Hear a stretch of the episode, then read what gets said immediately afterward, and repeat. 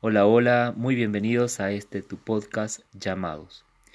En el episodio anterior de esta segunda temporada estuvimos viendo algunos de los errores que cometemos en el liderazgo y que nos convierten en líderes ineficientes y bueno, la idea era un poco revisar nuestra vida, nuestro servicio para poder redirigirlo en esta nueva etapa eh, para nuestro servicio en nuestras comunidades o grupos. El día de hoy vamos a ir ya avanzando algunos pasitos en este camino al líder eficiente. Eh, básicamente hoy estaremos mencionando algunos medios muy prácticos eh, que te van a servir para poder crecer en este servicio de liderazgo y en particular son cosas que a mí me han servido, te los voy a compartir desde mi experiencia personal, pero sobre todo cosas que funcionan.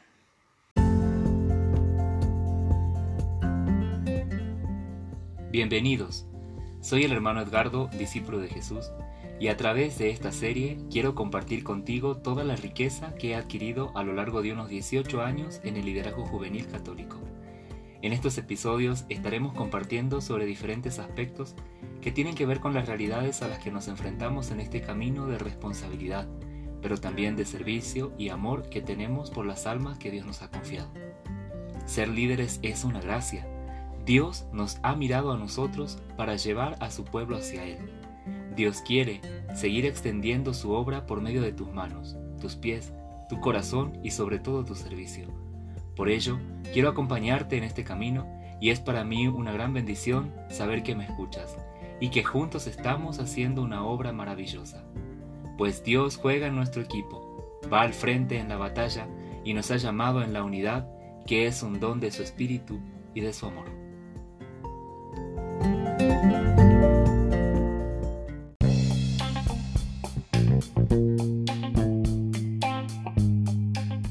Muy bien, como te decía ya en la introducción, hoy vamos a ver algunos ejemplos muy claros y muy prácticos acerca de cómo ejercer tu liderazgo de manera eficiente. Recordemos que bueno, yo he estudiado administración y contabilidad y en esa formación contable pues también uno va aprendiendo acerca del liderazgo, de cómo eh, realizar los mejores métodos para poder eh, desarrollar un mejor liderazgo, sobre todo empresarial aplicados ya a nuestros grupos o comunidades, pues hay cosas que se pueden tomar y otras cosas que a lo mejor no tan literales porque no trabajamos eh, con fines de lucro ni para obtener ni utilizar a la gente, sino más bien para formarla y para llevarlas a Cristo. Sin embargo, algunos de esos medios nos van a servir para este episodio. ¿Y por qué será importante entonces la eficiencia dentro de un servicio de liderazgo? Bueno, primero porque nosotros trabajamos para un jefe que es muy exigente. Vamos a revisar lo que dice la palabra de Dios en Filipenses 1, del 13 en adelante, dice lo siguiente. Siempre que me acuerdo de ustedes, doy gracia a mi Dios. Cuando ruego por ustedes, lo hago siempre con alegría, porque han colaborado en el anuncio del Evangelio desde el primer día hasta hoy.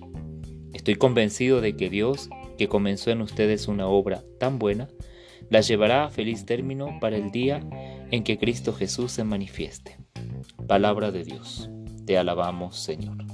Entonces queda claro que nosotros trabajamos para un Dios, para un líder que quiere la excelencia, que quiere eh, cosas que nos van a llevar a la salvación, a una visión muy salvífica de nuestra persona y de nuestro servicio. Eh, dice que han colaborado con el anuncio del Evangelio. Esto es lo que hacemos los líderes cristianos, ¿no? los líderes católicos. Vamos evangelizando, vamos proclamando el Evangelio de distintas maneras, de tal manera que ese Evangelio se vaya encarnando en los jóvenes que Dios nos confía. Entonces, esta obra es muy importante y ya fue iniciada por Dios. Ahora nosotros tenemos que darle seguimiento y buen término. Pero también Dios va a intervenir con su santísima gracia dentro de nuestra función de liderazgo, pero nosotros tenemos que estar dispuestos y preparados para poder darle mejor cumplimiento. Y qué mejor que hoy eh, hablemos de algunos consejos prácticos para que tú puedas disponerte para esa obra.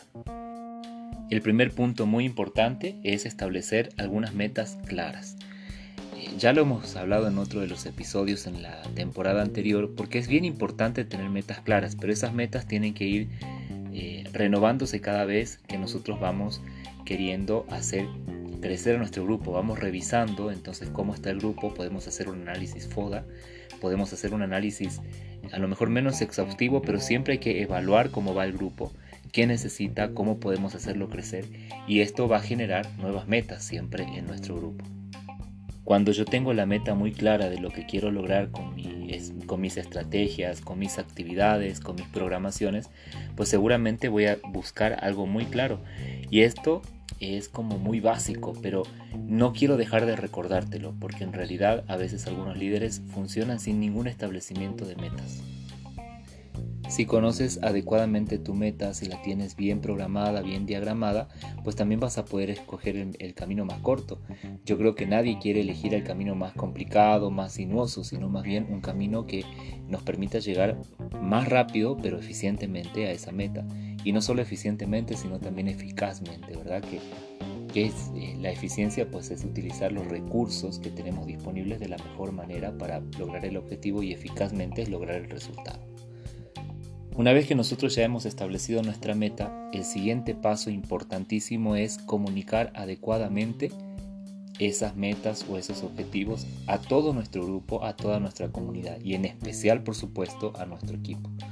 Y no solo eh, decir cuál es la meta, cuál es la misión o la visión o el objetivo, sino también como de alguna manera explicarlo adecuadamente para que todos entiendan eh, qué quisimos poner.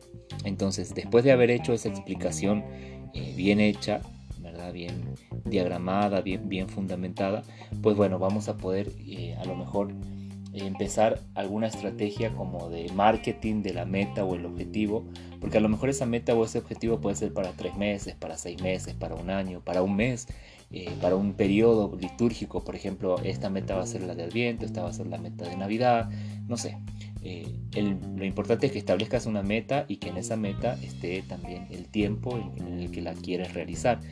Y después, bueno, tenés que darla a conocer para explicarla, pero también que se les grabe, tienen que ser frases que los muchachos puedan entender, eh, que sean claros, ¿verdad? Que no estén rebuscados, eh, sino casi casi como hacer un hashtag para que todos, todos puedan este, eh, interiorizar esa meta en su vida y puedan colaborar contigo para, para conseguirla. Entonces, ¿cómo lo puedes hacer? Pues ya lo vimos, ¿no? Puedes hacer, mandar a imprimir pulseras, puedes mandar a imprimir carteles, puedes mandar a imprimir este, algunos separadores, bueno, depende de tu presupuesto, depende de la forma que tú lo quieres hacer, si tus chavos son muy tecnológicos, pues que todos lo pongan con un hashtag o que lo pongan como descripción en sus perfiles, no sé. Eh, hay que echar mano a todo lo que tenemos eh, hoy por hoy en nuestras vidas para poder dar a conocer esa meta que todos queremos conseguir. Y lo importante es que no solo se lo expliques, sino que también los convenzas de que esto es bueno para el grupo. ¿Verdad? Entonces para eso también va a ser necesario escuchar a la gente que colabora contigo, pero también a los jóvenes del grupo en general para que esa meta pues encierre el querer de todos y todos se sientan comprometidos a seguirla. Claro, habrá personas que a lo mejor no se sientan interesadas o identificadas con el, con el objetivo del, del mes o del semestre, pero ahí entra tu trabajo como líder de lograr que esas personas también interioricen en su vida que esto es lo mejor para todos, que a lo mejor su meta personal la tiene que someter a esta meta general. Muy bien, entonces ya tenemos la meta, lo siguiente ya es comunicarla de manera eficiente. Ahora vamos a programar, vamos a buscar algunas actividades que eh, permitan lograr esa meta y en la programación van a entrar todos los detalles. Cómo lo vas a realizar, en qué momento, a qué hora, con cuánto tiempo.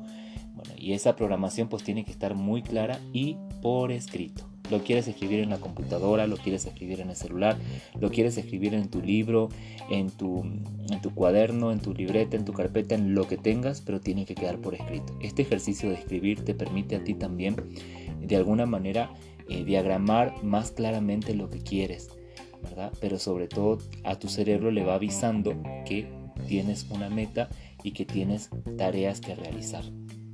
Dentro de la administración hay un elemento o una herramienta muy utilizada que son los diagramas de Gantt. Yo creo que todos ya conocemos estos diagramas de Gantt, pero bueno, un diagrama de Gantt muy sencillo incluye la fecha en que se va a realizar cada actividad, la descripción breve de la actividad, a lo mejor después ya una descripción más eh, ampliada y los responsables que van a tener que hacer esa actividad y también puedes establecer el tiempo, ¿no? Una semana, o tres días, dos meses, bueno, dependiendo de la actividad que tú vayas programando. Y dentro del Gantt eh, también puedes utilizar algunas aplicaciones, puedes hacerlo en una hoja de Excel. No te compliques la historia si no sabes lo que es un Gantt. Me puedes mandar un mensaje si querés. También te puedo ayudar con eso, con algo muy sencillo. Lo importante es que tú le, le pongas atención a la fecha la duración de la actividad y una breve descripción para que quede muy claro lo que se quiere conseguir con cada una de las actividades. Y algo bien importante dentro del GAN es establecer un método de evaluación. ¿Cuándo lo vas a controlar? ¿Cuándo vas a darle seguimiento a esa actividad? Esto en el liderazgo es básico, hermanos. Necesitamos aprender a darle seguimiento a las actividades. Si yo le di un mes, a los 15 días voy a hacer la primera revisión. Eso ya es un GAN muy personal, pero a los jóvenes le vas a dar el GAN general, a tu equipo le vas a dar el general, pero tú como responsable, como encargado o como encargada, vas a tener un GAN como aparte para ir a mitad de tiempo, más o menos ir controlando para poder corregir los errores que se estén cometiendo y que también esto le permita a los hermanos entender que tú estás al pendiente de cada una de las actividades y te aseguro que eso te va a dar muchos mejores resultados. Si la persona que dejaste encargada no está pudiendo o no quiere, vas a poder incluso cambiar a la persona responsable, pero si esto lo haces a tiempo, no un día antes o unas horas antes del evento.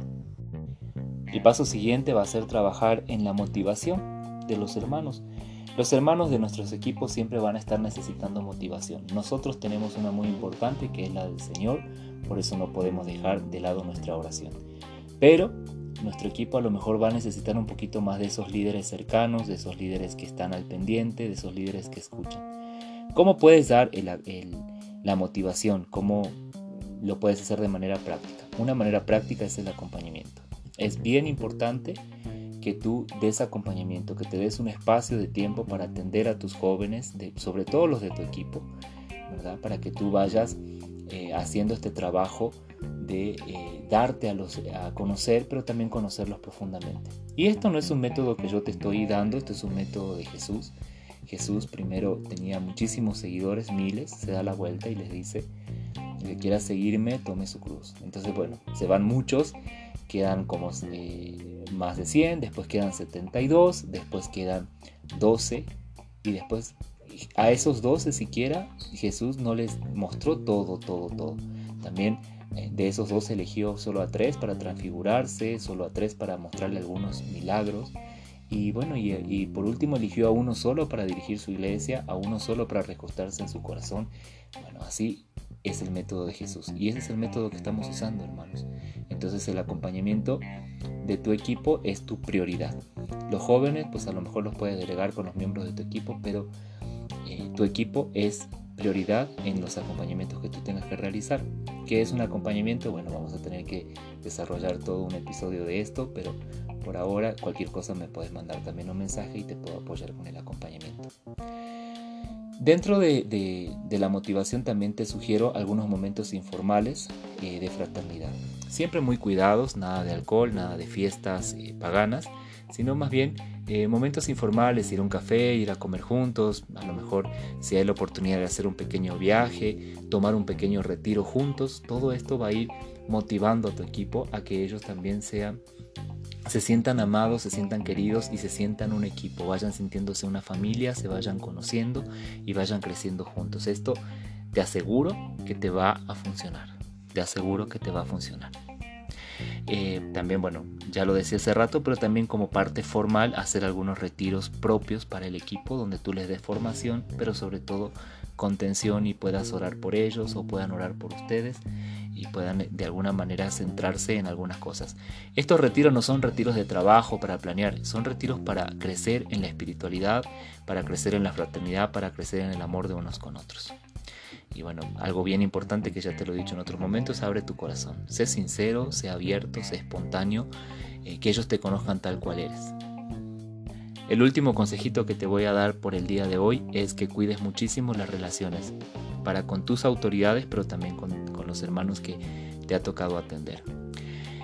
Es bien importante mantener sanas relaciones, frecuente relación, eh, con y cercana relación con las autoridades, con el encargado del grupo, con el encargado del sector, con el párroco, eh, con el obispo, si, es si tu movimiento ya es diocesano, eh, con los encargados o coordinadores nacionales. Bueno, todo esto tiene que ser muy claro para ti.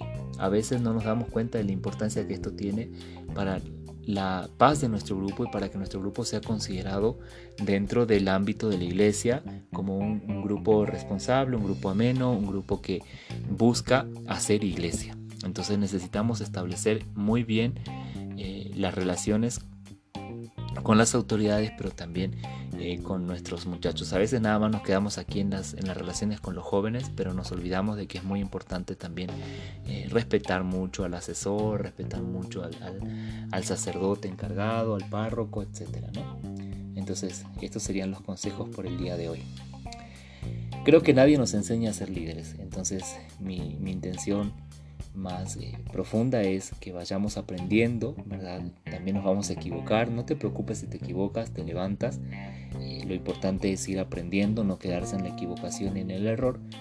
Y, bueno, pues eh, lo que yo quiero también es con estos consejos evitarte un poquito esos errores. Entonces, mira, todo lo que te he aconsejado el día de hoy son cosas que a mí me han funcionado muchísimo, que lo he aplicado en los varios liderazgos que Dios me ha permitido tener y creo que son consejos claves para que puedas generar una, un verdadero cambio y una verdadera eficiencia dentro de tu servicio de liderazgo.